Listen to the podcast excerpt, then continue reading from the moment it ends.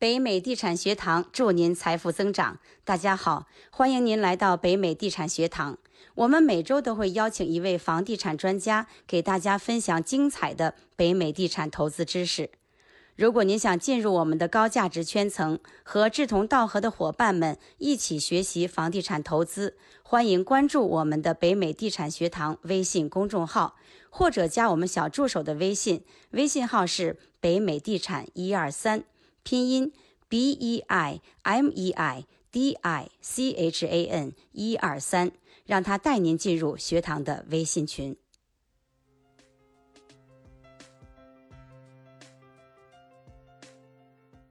大家好，我是 Simon。很多人都问我说，我手上有一点钱，听说美国的房地产不错，可是我都不懂诶，那我该？从何开始呢？在一次偶然登山的机会里面，我认识了今天的神秘嘉宾。除了跟着他登一起登山以外，他很热心的跟我介介绍了美国房地产的情形，甚至于邀请我加入美国地产学堂，聆听每一周的分享。我从这一位神秘的嘉宾身上学习到非常多的地产的知识，也同时在北美地产学堂里面认识了非常多的新的朋友，也学习到非常多的地产知识。那么今天我们就毫不吝啬的把今天这位神秘嘉宾介绍给大家。你想投资公寓，不需要修厕所、厨房、地板，而且大多数的租户半年也都不来烦你一次，租金照收，不付租金的时候，我们马上换门换锁，甚至于把他的电视机、一些储放在这里的有价值的东西卖掉。在美国经济下滑的时候。您的房子仍然升值。本周的地地产学堂为大家请来了这位神秘嘉宾，让我们一起来探索我们忽视的另外一种房地产类别。有请嘉宾。哎呀，大家好，呃，我叫 Sunday，在洛杉矶从事呃进出口生意。呃，做地产呢是一个副业，然后呃非常感谢丽丽啊，方博士，然后为大家搭建这个平台，认识很多新朋友，啊聊聊地产，那我也很乐意呢，就是说和大家分享一下我自己的一些体会。首先我呃说一下那个免责声明啊。本人呢没有没有地产执照，还有呃没有专门的经过地产方面的训练或者法律上的训练，所以今天所说的话呢，就可能可能是错误的，那也可能是胡说八道的，呃，尤其是尤其我老婆说的，反正我我说的话基本上都不可信，所以我也希望大家千万不要当真啊，这个地产学堂。和我本人对我今天介绍的知识，呃，不负任何法律责任，然后希望大家就听听，听听就就好了。好了，现在开始。呃，原来就是呃，当那个房博士有几个月前吧跟我说，你来给我们分享一下吧。然后我当时就答应了，然后大概在十天八天前，然后我为那个这次讲座呢写呃这次这个分享写了一个一个介绍，啊呃结果呢就是呃都没有被采用，所以我呢就是今天是怀着非常呃沮丧的心情和大家分享，因为我为学堂写的这些文献我觉得好的一塌糊涂，结果被小吉米给枪毙了。呃，抑抑郁了好多天呢。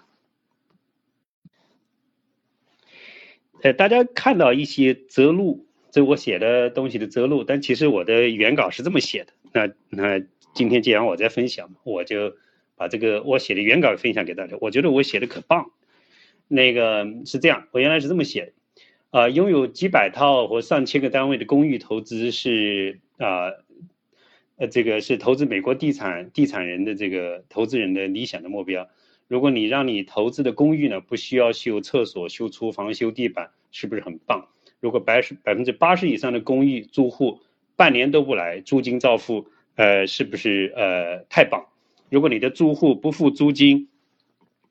然后第二天你就可以把他的门锁给锁了，呃，是不是很爽？如果超过三周他还不付租金，你就可以呃打开他的那个门。如果他要呃三周不付租金，你可以打开他的那个门，把他的床啊、电视机啊，把他的所有里面值钱的东西都给卖，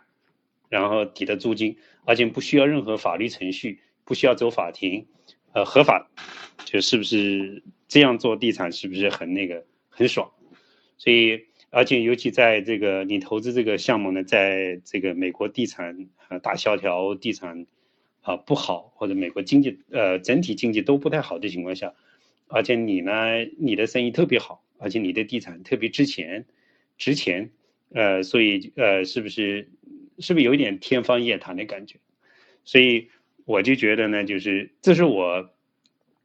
呃写的这个前言部分，很可惜给啊小吉米给枪毙了。好了，刚才说的这个是前言部分啊，就是大家闲聊一下，然后呃。呃，我们讲一些后呃，现在呃正式开始啊。然后今天那个分享题目叫“懒人投资地产”。那么呃，先说一下这个啊，这这个题目吧，就是呃，什么叫懒人？什么呃，什么叫懒人？然后再投资秀。什么懒人呢？就是男人投资地产，就是呃又，要赚钱，要赚大钱，而且赚快钱，赚了赚了很多钱，但是呢，又不想出钱，又不想出力。所以又要有时间去泡妞，然后我老婆就会说：“你做梦吧，哈，呃，这种事可不可以呢？”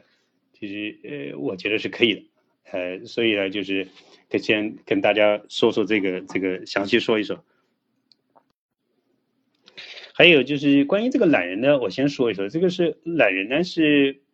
呃，是个相对的概念哈，就是大家千万不能说就是。呃，我就躺在在家里面，什么事不做，就天天在家睡大觉，然后这个钱就从天上掉下来。这个，这这个我相信大家也理解，这是呃这是不可能的。所以懒人呢是一个是一个呃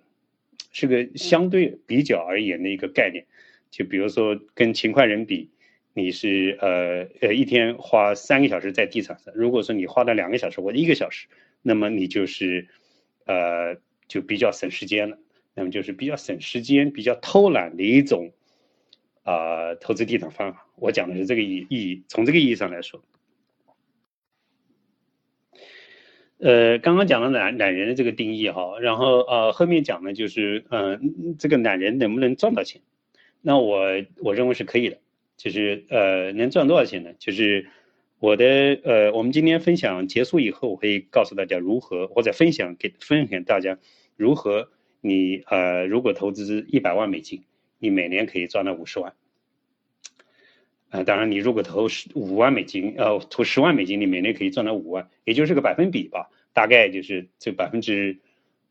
呃，百分之二十、百分之三十、百分之四十，甚至百分之五十。所以我觉得呢，就是这是等一会儿我们说完了，会把整个这个详细情况说清楚，呃，分享给大家。另外还有就是，你说你可不可以呃？呃，赚更多呢，呃，也是可以的。赚更多就是，如果说你啊，有没有可能就赚到百分之六十，或者百分之七十，或者百分之八十？呃，有没有这种可能性呢？呃，我觉得也也也是有可能。然后大概，呃呃，有次于这个这个地产学堂呢，我认识一一位一位美女，那个美女说。呃，一个一个很漂亮的姑娘，她说我请你吃饭，后来我就还我还不太熟悉，我说你干嘛请我吃饭？我说你你先生来不来？她说我先生不来。那我说你有没有其他呃女性朋友一起来？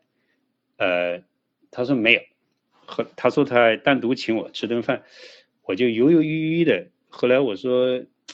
好像不火，我说不妥吧，我说，然后呃，后来我们呢还是见了一面，然后。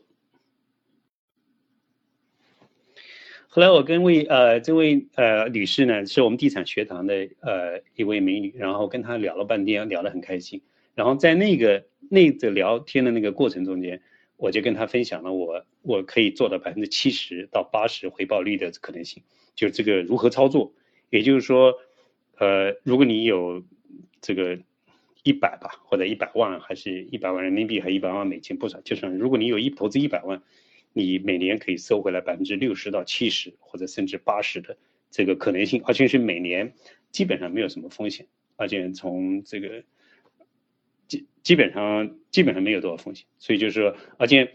呃也不是说呃呃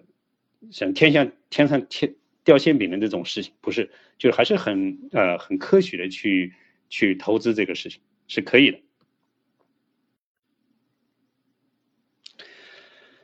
我呢，呃，我今天就不会介绍就呃赚钱超过百分之五十六十七十八十的过程，就是呃，哎，我只能跟那个媒体讲啊，如果你们谁要想听这个后面这一段，哎哎，你知道哈，你懂的应该是什么。好，现在在啊说是这样，在大家呢就是我知道地产学的，大家呃很多人投资了美国不少地产哈，也有不少成功的案例，呃。也有一些就是不成功的案例，我也有看那个呃微信群里面，或者或者看一些文章，或者一些介绍或者新闻报道里面，有一些成功和失败的案例。我认为呢，就是